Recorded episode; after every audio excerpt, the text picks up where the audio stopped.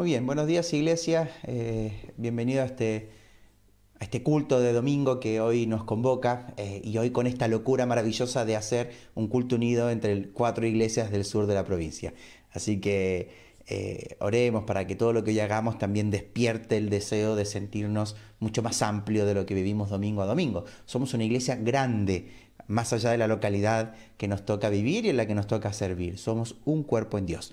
Eh, esta mañana nos gustaría pensar junto a cada referente de cada iglesia, eh, a partir del Evangelio de Marcos y, de las lecturas que hicimos en esta mañana, pensar en cómo el proceso de seguimiento de la persona de Jesús tiene un carácter de intimidad final. Hay una intención en Jesús de buscarnos, de llamarnos, que se resume en la imagen de la mesa te busco desde lo más extremo, donde nadie te hubiese buscado, es muy periférico para terminar como resultado teniendo una mesa de comunión, un proceso de la periferia a lo más íntimo, a los centros, a una comunión profunda con cada uno de nosotros. Ese más, más o menos va a ser el hilo conductor de estas reflexiones.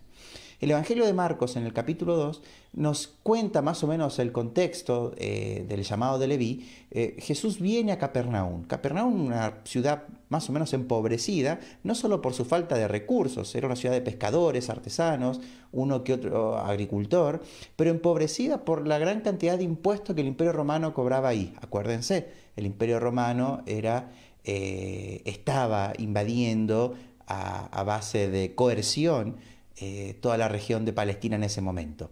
Grandes impuestos, en un contexto donde se brindaba una pax con X a base de garrote y espada. En ese contexto estaba prohibido todo tipo de tumulto, de movimiento, de cosa extraña que amenazara esa pseudo tranquilidad que el imperio romano ofrecía. En ese espacio es donde llega Jesús con sus discípulos a una casa en Capernaum a contar un par de historias. Historias tan hermosas que la gente colapsó el lugar.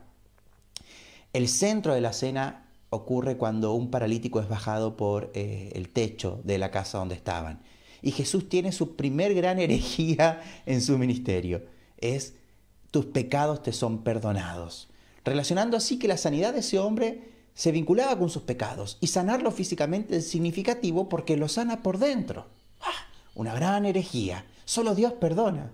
Entonces, una historia que antecede la invitación del sígueme de Jesús. Es una historia donde deja picando su ideario, su persona. Es alguien más que un carpintero, ¿no? Así llegamos a la historia de Leví, todo un revuelo previo, un revuelo en el que seguramente Leví tuvo lugar y seguramente algo escuchó, algo vio, algo sabía de este morocho de Nazaret. Y hay dos detalles en los versículos 13 y 14 de Marcos capítulo 2 que me gustaría dejarles esta mañana. Jesús viene de generar un asombro. Nunca hemos visto nada como esto. Por consiguiente, mucha gente lo siguió a la orilla del lago y él les enseñaba, se acercaban a él y él les contaba que era el reino de Dios. Pero al pasar, en el versículo 14, dice que vio a Leví, a Mateo, hijo de Alfeo, y le dijo, seguime. Se levantó y lo siguió.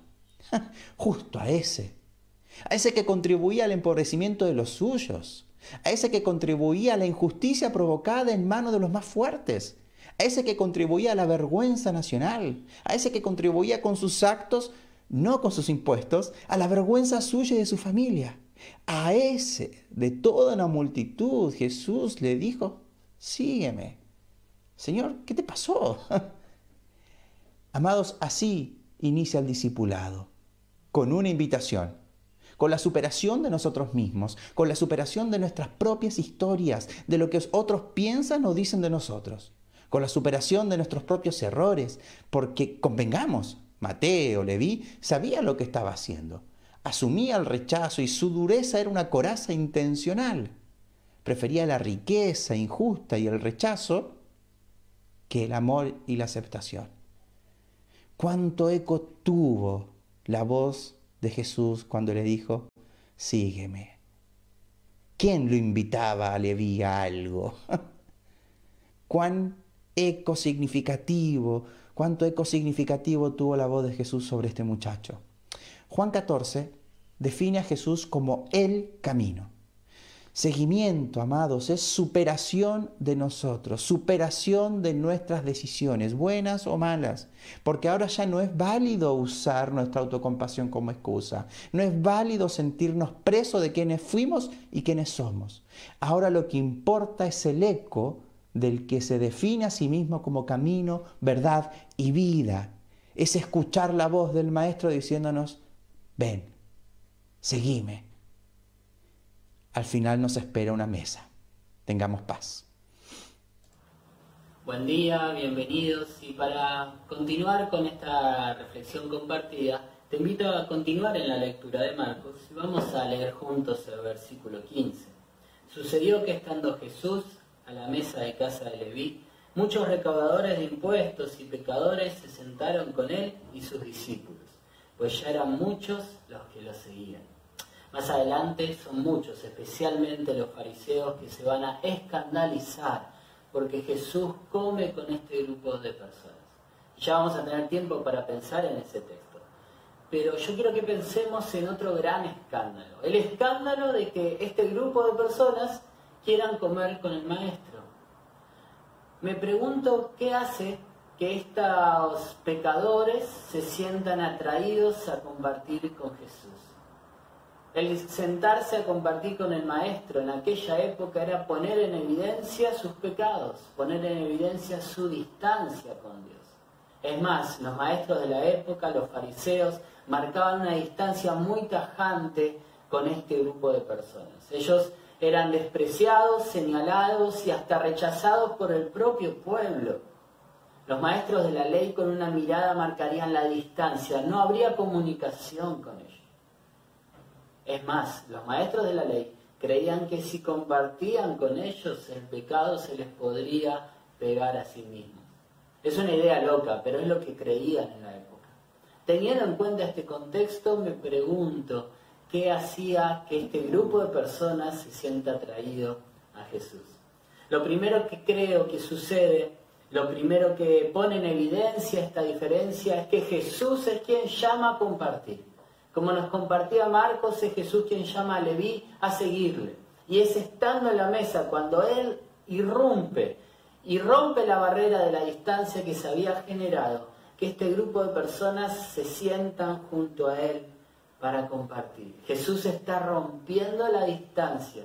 Jesús está siendo cercano para compartir con ellos. En contraste a lo que creían los maestros, Jesús sabía que el compartir con ellos no haría que se le pegue el pecado a él. Es más, él sabía que él era el antídoto, la solución para el pecado.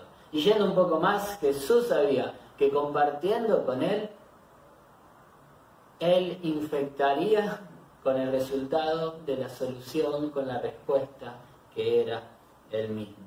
No puede dejar de pensar en Saqueo, otro recaudador de impuestos, señalado y rechazado. Jesús en el camino lo ve y dice, quiero compartir con vos. invita a tu casa, irrumpe, rompe la distancia, la barrera y lo, sorprendente, lo maravilloso es que esa misma noche Jesús declara, esta noche ha llegado la salvación a esta casa. En este sentido, cuando había tantas distancias, Jesús está siendo cercano, Jesús se vuelve palpable, es alguien que se pone disponible para escuchar.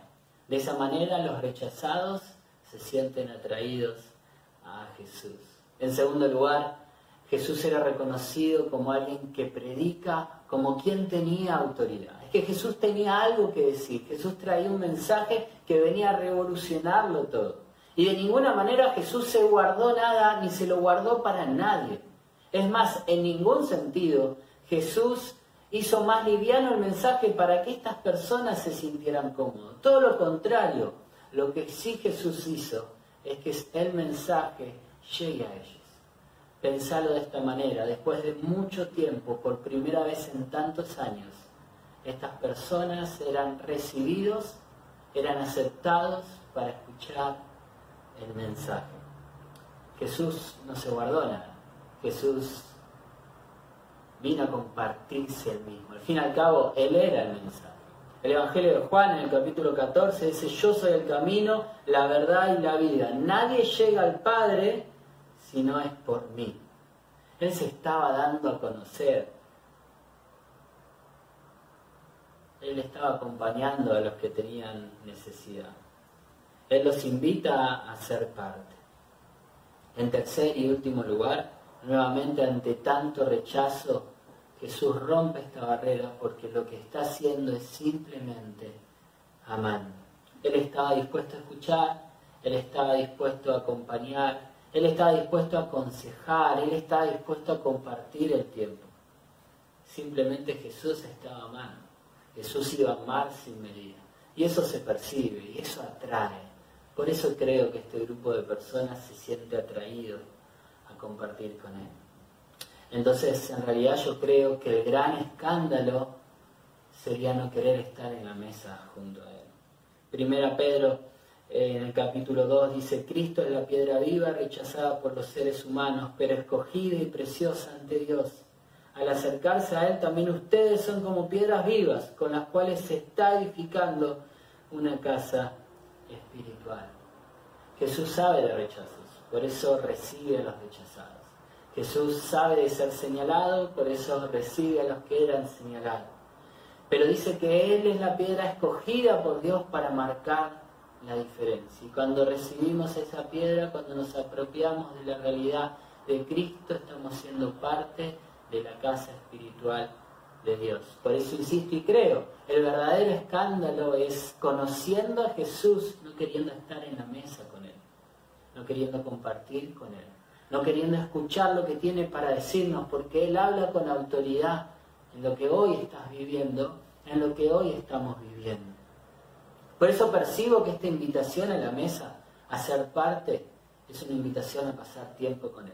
Es una invitación a conocerlo de manera más profunda, porque esta invitación es una invitación más, una demostración más del amor de Dios y de su entrega por cada uno de nosotros. Quiero invitarte que no haya nada que te distancie de la posibilidad de estar en la mesa junto al Maestro. El Señor te bendiga. Mi reflexión está basada en el versículo 16, cuando los religiosos, los teólogos de ese momento critican, censuran a Jesús porque no pueden entender cómo él, diciéndose un maestro, un rabí, comía con la gente que ellos consideraban pecadores, lo peor de la sociedad, los recaudadores de impuestos, igual que las prostitutas, igual que la gente que era lo más pobre, o, o los leprosos, los enfermos. Y eso hace que nos preguntemos, ¿quiénes son los que rechazaban y rechazan a Jesús? A nosotros nos parece algo difícil de entender, pero vamos a, ver algunas ideas. En este caso, la, la paradoja, el contraste, la ironía es que aquellos que se creían más cerca de Dios, aquellos que eran, entre comillas, los más religiosos de su tiempo, los que conocían la escritura, sin embargo, esos eran los que estaban más alejados de Dios, porque ellos creían que con su conocimiento, con su sabiduría, con su manera de conducirse en la vida, eh, cumpliendo la ley según ellos la entendían, todos esos reglamentos, todos esos preceptos y sus tradiciones, que ellos con, con eso estaban obedeciendo a Dios. Entonces, el contraste es este, cuanto más creo que estoy más cerca de Dios, puede que esté más lejos de lo que dice el Evangelio, porque estoy lejos de su gracia, porque la autosuficiencia, el orgullo, la soberbia, la arrogancia, hacía que esta gente eh, realmente no pudiera encontrar en Jesús el Mesías. Y no solamente ellos, en los Evangelios tenemos otros ejemplos de aquellos quienes no aceptaban, rechazaban a Jesús. Tenemos, por ejemplo, los que confiaban en, en la riqueza, tenían su seguridad en, en las posesiones, en los bienes, como el joven rico que no aceptó ser discípulo de Jesús por los bienes que tenía. Otros por el poder, como el rey Herodes, que tenía sus asesores religiosos que le informaban acerca de las escrituras, sin embargo, eh, él no aceptó, no creyó en la profecía acerca de la llegada del Mesías. ¿Quiénes más pueden ser los que no aceptan la invitación de Jesús a tener comunión con Él, que está reflejada, simbolizada en, el en la comida, en el banquete que Mateo ofreció a Jesús y que invitó a sus colegas, a sus amigos, a sus parientes. Hoy en día tenemos muchos, pero no todos, gracias a Dios, científicos que no pueden aceptar a Dios, que se dicen ateos porque no pueden creer en lo que no puede ser demostrado empíricamente.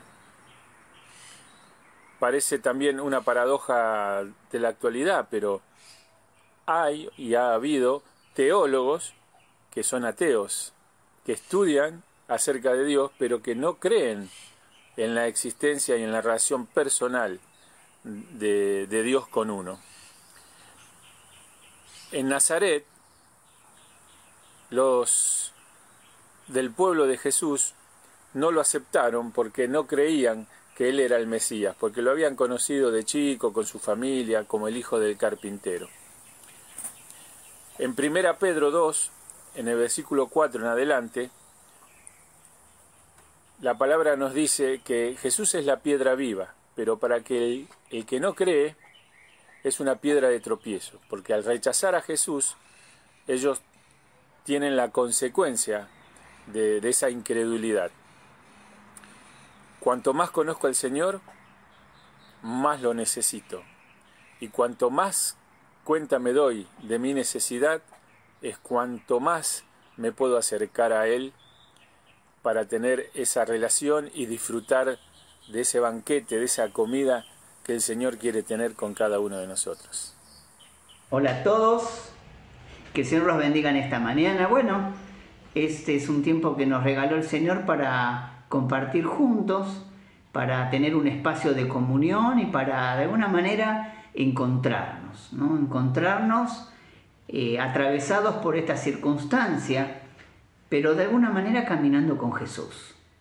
Porque Jesús caminaba, Jesús caminaba, Jesús eh, permanentemente buscaba eh, oportunidades para generar vínculos y entablar conversaciones. Y este mismo Jesús, cuando vamos a Marcos 2, eh, nos dice que Él está en la orilla enseñando. Él le está enseñando. Y la gente tenía preguntas que no podían ser respondidas, que solo Jesús podía responderlas. ¿Cuántas veces buscamos que nuestras eh, preguntas sean respondidas y no encontramos quién las pueda responder? Cuando la conversación se va volviendo cada vez más profunda, los espacios también se hacen más eh, íntimos. Y, eh, y, la mesa es un espacio ideal para generar intimidad y comunión.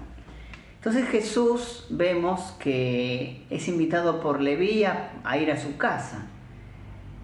Y también vemos como a lo largo del ministerio los fariseos y los maestros de la ley buscaban oportunidad para tentar a Jesús y para hacerlo caer.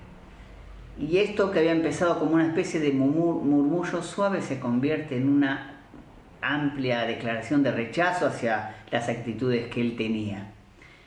Pero la verdad es que la gente se acercaba, la verdad que tenían preguntas que eran respondidas, eh, la verdad es que eh, Jesús se acercaba a aquellos que, tenían necesidades profundas y los hacía, parte de su vida, interactuaba con ellos y ellos con él. Cuando llegamos al versículo 17 de Marcos, vamos a ver este último versículo que dice lo siguiente. Al oírlos, Jesús les contestó, no son los sanos los que necesitan médico, sino los enfermos y yo no he venido a llamar a justos, sino a pecadores. Entonces, hermanos, nos encontramos acá con las respuestas que la gente buscaba y quería escuchar. Y también nos encontramos con, con las respuestas que los fariseos y los maestros de la ley no querían escuchar. Por eso, a lo largo de la vida nos encontramos con todo tipo de gente. Algunos se acercan a la mesa, otros la rechazan, pero la palabra de Dios es para todos.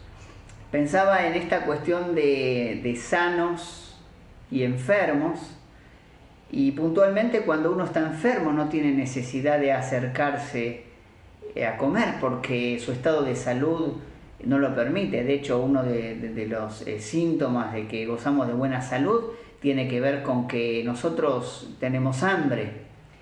Cuando el hambre falta es una señal de que algo anda mal. Y esto es lo que pasa con la gente que está enferma. Muchas veces eh, no tiene hambre y otras veces puede tenerla, pero no sabe o no puede fisiológicamente hacerlo. Por eso esta invitación de Jesús es para este grupo de personas que tienen hambre y que no pueden comer. Dice el Señor en esta mañana que su invitación es para ellos, para nosotros. Y este es un momento muy particular para reconocer nuestras necesidades y nuestra vulnerabilidad. La palabra de Dios tiene algo de maravilloso, algo de extraordinario, es que siempre se anticipa y se anticipa no a lo largo de un día, dos días, tres, sino a lo largo de la historia. Y allá el profeta Amós nos habla acerca de una necesidad del pueblo y nos dice lo siguiente, Amós 8:11. Vienen días, afirma el Señor, en que no traeré hambre de pan ni sed de agua sino hambre de escuchar la palabra de Dios. Yo creo que es un día hoy oportuno para escuchar palabra de Dios, porque este Dios vivo quiere llenarnos. No es casualidad que tengamos los cristianos este símbolo de, mesa, de comunión, donde somos invitados por Él a compartirla. Por eso te animo que este sea un tiempo especial para nuestra vida y que nos podamos acercar a Él y Él se puede acercar a nosotros. Que el Señor te bendiga.